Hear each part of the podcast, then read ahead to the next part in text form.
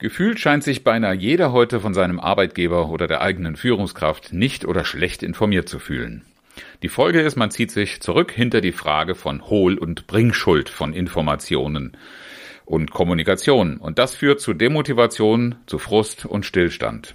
Die heutige Episode beschäftigt sich mit der Frage, wie man da heraus zu einer konstruktiveren Zusammenarbeit findet. Und los geht's! Herzlich willkommen zu Führen im Team, deinem Podcast für Führungskultur und gute Teamzusammenarbeit.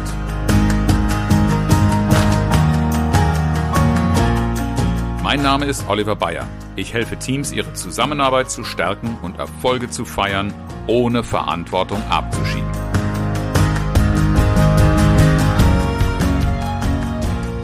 Wer kennt sie nicht? So Sätze wie, warum sagt mir das keiner? Und die dazu passende Antwort hättest du mich halt mal gefragt. Das steht aber im Internet. Oder würdest du deine E-Mails richtig lesen? Punkt, Punkt, Punkt. Diese Sätze vergiften die Atmosphäre, sie zerstören Motivation und Vertrauen und sie sind kein Zeichen einer konstruktiven Zusammenarbeit. Und sie begegnen mir auch immer wieder in meiner Arbeit mit Teams und Führungskräften als Begründung dafür, warum sie nichts verändert haben, warum sich nichts tut oder auch warum sie enttäuscht sind. Und du merkst schon, diese Haltung, diese Äußerungen sorgen dafür, dass die jeweiligen Beteiligten sich rechtfertigen. Und damit diese Rechtfertigung funktioniert, dann muss natürlich, wenn ich etwas richtig mache und da läuft etwas schief, muss auch jemand schuld sein. Und es läuft dann auch in Schuldzuweisungen. Und das ist etwas, wogegen ich ganz massiv antreten möchte und wogegen ich kämpfe. Die heutige Episode soll dir vier Ansätze für eine konstruktivere Zusammenarbeit äh, anbieten, die dir auch einen Weg aus dieser Frage nach der Hohlschuld oder Bringschuld weist. Denn am Ende ist das eine Falle, die nicht in die Lösungsorientierung führt. Das führt zu einem schwarze Peter-Spiel und das wissen wir ja aus diesem Spiel, den schwarzen Peter will niemand haben. Wie kommen wir also raus? Ansatz Nummer eins beschäftigt sich mit der Frage der Schuld. Wenn ich höre, dass über Schuld diskutiert wird und es geht darum, eine Lösung zu finden, dann werde ich schon ganz schnell nachdenklich und runzle die Stirn.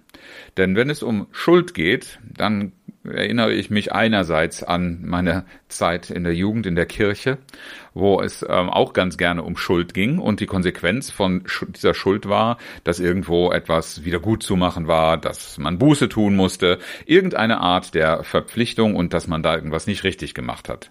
Kein Wunder also, wenn der Schuldige gesucht wird, dass alle irgendwie die Schilde hochnehmen und sich versuchen zu verteidigen.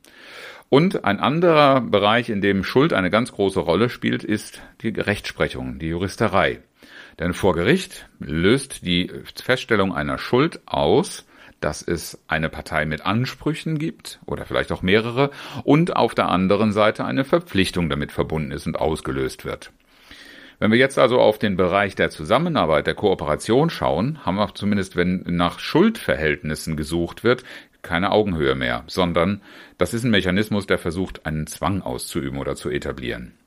Das ist zumindest die Wirkung, auch wenn es vielleicht nicht immer die Absicht ist. Das Problem ist, dabei wird grundsätzlich ein Gewinner und ein Verlierer, vielleicht auch mehrere, erzeugt. Denn wir sind hier in einem Kampfparadigma unterwegs. Und das führt selten zu guter Kooperation. Wettbewerb ja, aber eine Art von Kampf oder Konkurrenz um die Frage, wer Recht hat und wer nicht oder wer Unrecht hat, äh, führt in aller Regel nicht dazu, dass eine gute Atmosphäre, eine konstruktive Arbeitsatmosphäre und eine Lösungsorientierung zustande kommen. Denn wenn wir erfolgreiche Entwicklung und Veränderung erreichen wollen, dann brauchen wir nicht die Feststellung, wer an, den, an der Vergangenheit schuld ist. Wir brauchen Engagement und wir brauchen die Bereitschaft zur Verantwortungsübernahme. Probleme werden nicht gelöst durch Finden eines Schuldigen. Dadurch werden sie gefestigt. Besser wäre es, die Ziele und Ergebnisse, die wir erreichen wollen, zu motivieren. Denn, du hast richtig gehört, es geht nicht darum, Mitarbeiter zu motivieren. Die haben eine Motivation in sich.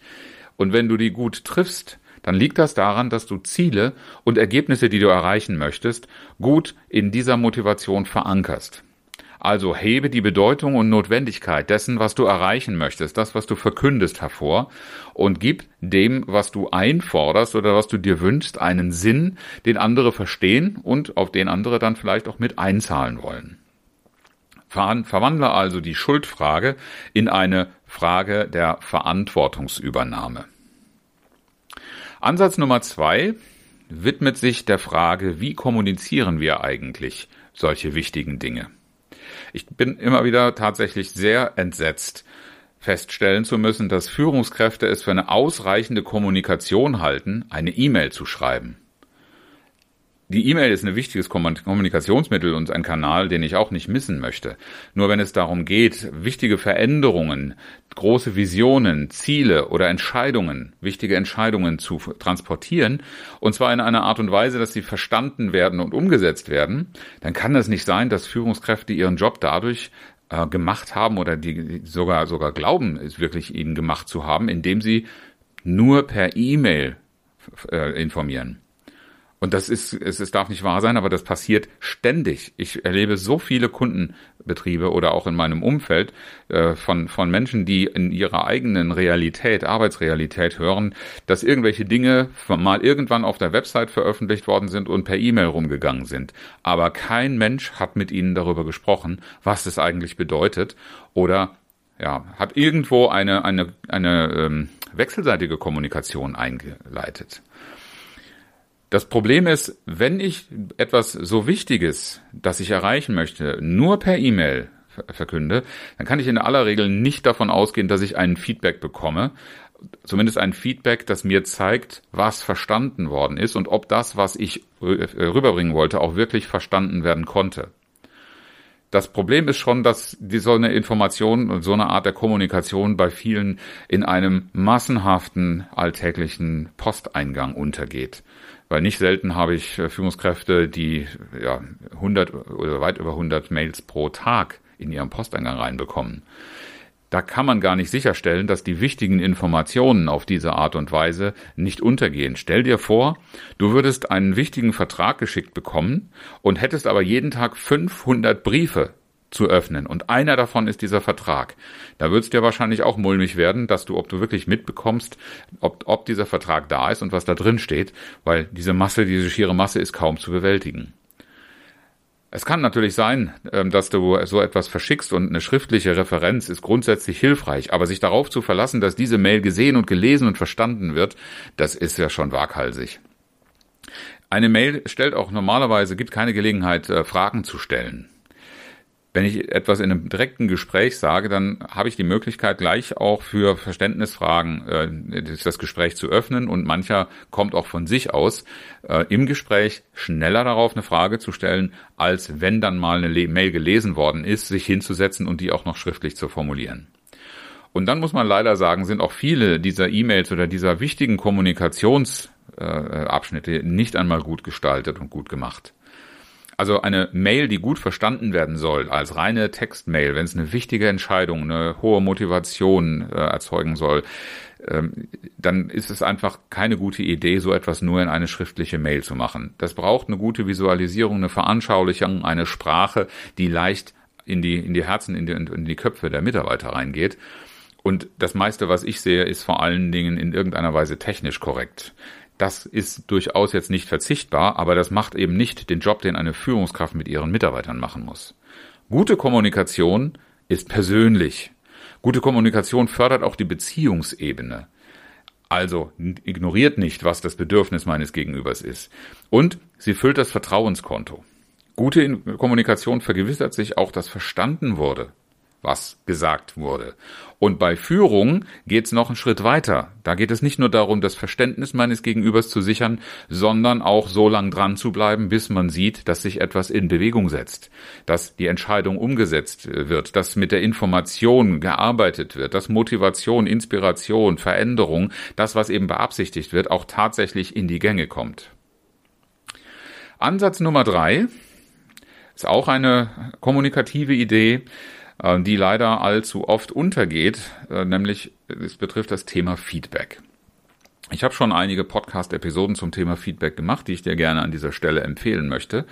Und da weise ich auch immer wieder darauf hin, dass Feedback nicht eine Einbahnstraße ist, die dazu gedacht ist, als Lob und Kritik deiner Mitarbeiter angewandt zu werden. Dafür ist es ein sehr, sehr wertvolles Mittel, aber eben nicht nur dafür. Auch eine Führungskraft braucht Feedback, und zwar nicht nur von ihrer Führungskraft wiederum, sondern auch aus dem eigenen Team. Denn woher soll eine Führungskraft ihr Entwicklungspotenzial schöpfen? Man kann es natürlich so machen, dass man Menschen wie mich engagiert als Coach oder als Trainer oder als Moderator von Workshops, wo man gemeinsam sich auf so eine Reise macht aber ein Feedback ist eine sehr, sehr wertvolle Quelle für Entwicklungspotenzial von Führungskräften. Deine Mitarbeiter, deine Teammitglieder sehen dich ja tagtäglich, sie beobachten und erfahren dich in deiner Führungstätigkeit und haben dir mit Sicherheit eine Menge zu sagen, wenn du das Vertrauenskonto gut füllst und wenn du zeigst, dass du mit einem solchen Feedback verantwortungsvoll und konstruktiv umgehst. Es ist einfach eine Chance für dich, blinde Flecke zu beseitigen.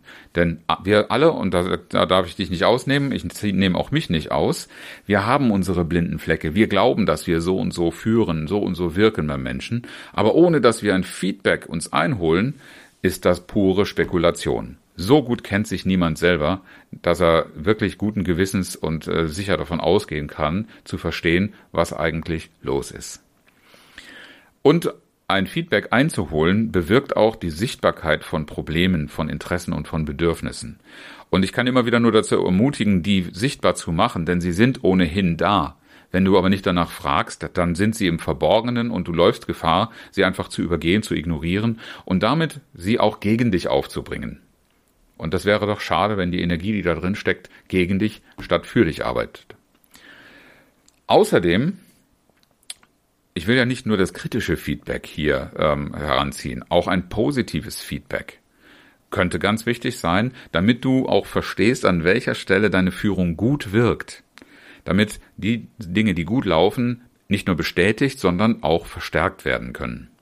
Also insofern ist Feedback etwas, was du für dich selber in deiner Entwicklung als Führungskraft, in deiner Verantwortung sehr, sehr gut nutzen kannst. Hilfreich ist es natürlich, wenn man das auch in einer Feedback-Kultur regelmäßig miteinander lebt. Solltest du das noch nicht haben, hilft vielleicht so eine Frage wie, die du an deine Mitarbeiter stellen könntest, wenn ich etwas in meiner Rolle verändern wollte, was sollte denn das sein? Vielleicht auch, was sollte das nicht sein? Was sollte ich nicht verändern, wenn ich mich in meiner Rolle weiterentwickle? Ansatz Nummer vier für eine konstruktivere Zusammenarbeit betrifft die persönliche Haltung. Kritische Stimmen, die sind oft zu Unrecht unbeliebt. Natürlich macht der Ton die Musik und es ist manchmal schwer auszuhalten, wie Menschen Kritik äußern. Aber die Haltung hinter dieser Äußerung, das ist das eigentlich Entscheidende. Das ist noch viel, viel wichtiger. Und mancher äh, ist sehr, sehr emotionalisiert und äußert deshalb Kritik auf eine Art und Weise, dass man sich möglicherweise mal dahinter verschanzt, dass es in diesem Ton nicht akzeptabel ist. Wenn du aber deine Leute kennst und wenn du mal unterstellst, sie äußern die Kritik nicht in erster Linie, um dich niederzumachen, davon gehen wir nämlich viel zu schnell aus, sondern um irgendetwas zu verändern oder auch mal den eigenen Druck, Leidens- und Veränderungsdruck zu thematisieren, dann wird aus der ganzen Sache ein Schuh. Freilich, wer nur kritisiert, aber keine Lösungsansätze mitentwickelt oder an einem Interessenausgleich mitwirkt, der wirkt schnell destruktiv statt konstruktiv. Die Voraussetzung, das zu machen, heißt einfach, dass jeder Beteiligte für sich selbst auch klärt, was er oder sie braucht und das auch offen kommuniziert. Wenn du dazu ermutigst und wenn du das für dich selber auch tust, dann ist das der einfachste Schritt heraus aus einer Haltung, die, ähm, die in der Fachliteratur auch gerne Opferhaltung genannt wird.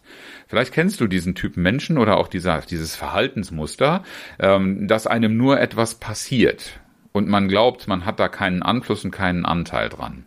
Und das ist schon der erste Fehler. Diese Opferhaltung gilt es zwingend zu verlassen. Das kann ich dir nur immer wieder ans Herz legen, auch bei dir selbst zu prüfen, wo du möglicherweise anfällig dafür bist, in einer solchen Opferhaltung zu verharren. Du tust nämlich dann nichts. Du wirst zum Teil des bestehenden Problems. Du kannst aber für dich selber dir die Frage stellen, was du brauchst und warum das wichtig für dich ist. Und sobald du Antworten dafür hast, oder vielleicht hast du auch die Klarheit schon, dann solltest du das auch regelmäßig kommunizieren. Es reicht nicht, dass es dir alleine klar ist. Das muss auch deine Umwelt und das müssen deine Kooperations- und auch deine Konfliktpartner wissen und verstehen, wo du da unterwegs bist. Und das kannst du auf diese Art und Weise natürlich auch bei anderen bewirken. Wenn du eine Opferhaltung glaubst zu beobachten, dass Menschen sich darein zurückziehen, in meinem Fall sind das oft Seminarteilnehmer, die mir erzählen, dass es ganz tolle Ideen sind, die ich ihnen da vorschlage, aber dass es bei ihnen nicht funktioniert, weil. Das ist eine ganz klare Sache. Ich meine, die Begründung kann ich nicht anfechten, aber was hast du denn stattdessen getan? Was ist dein Anteil daran, dass es nicht so bleibt, wie es ist? Die Frage darf sich jeder stellen. Und wenn sie wirklich jeder und jede in einem Team sich stellt, dann ist die Chance sehr, sehr groß, dass Krisen und dass Probleme und dass Veränderungen bewältigt werden. Weil dann beginnt das gemeinsame Anpacken, das Brückenbauen ähm, zum Überbrücken von Gegensätzen. Meine Hoffnung mit dieser Episode ist, dass diese Ansätze dich ermutigen, statt zu fragen, wer eine Hohl- und Bringschuld hat, lieber die Frage zu stellen, wer braucht was und wie können wir gemeinsam dafür sorgen. Wenn dir diese Podcast-Folge gefallen hat, dann empfiehl mich doch gerne weiter, damit möglichst viele Menschen von diesen Botschaften auch profitieren, sich darüber Gedanken machen. Wenn du an der einen oder anderen Stelle denkst, da bin ich aber anderer Meinung, freue ich mich auch über deine Rückmeldung, denn auch diese Ansätze gelten für mich und ich möchte gerne auch ausräumen oder auch verstehen, wo ich da möglicherweise auf Widerstand stoße und wie wir damit gut umgehen können. Ich freue mich dabei über jede Kontaktaufnahme, sei es per E-Mail an fragen at oliver-bayer.de oder in den sozialen Medien auf LinkedIn und Xing. Auch heute habe ich wieder ein inspirierendes Zitat dabei. Heute von Dwight D. Eisenhower. Die Jagd nach dem Sündenbock ist die einfachste.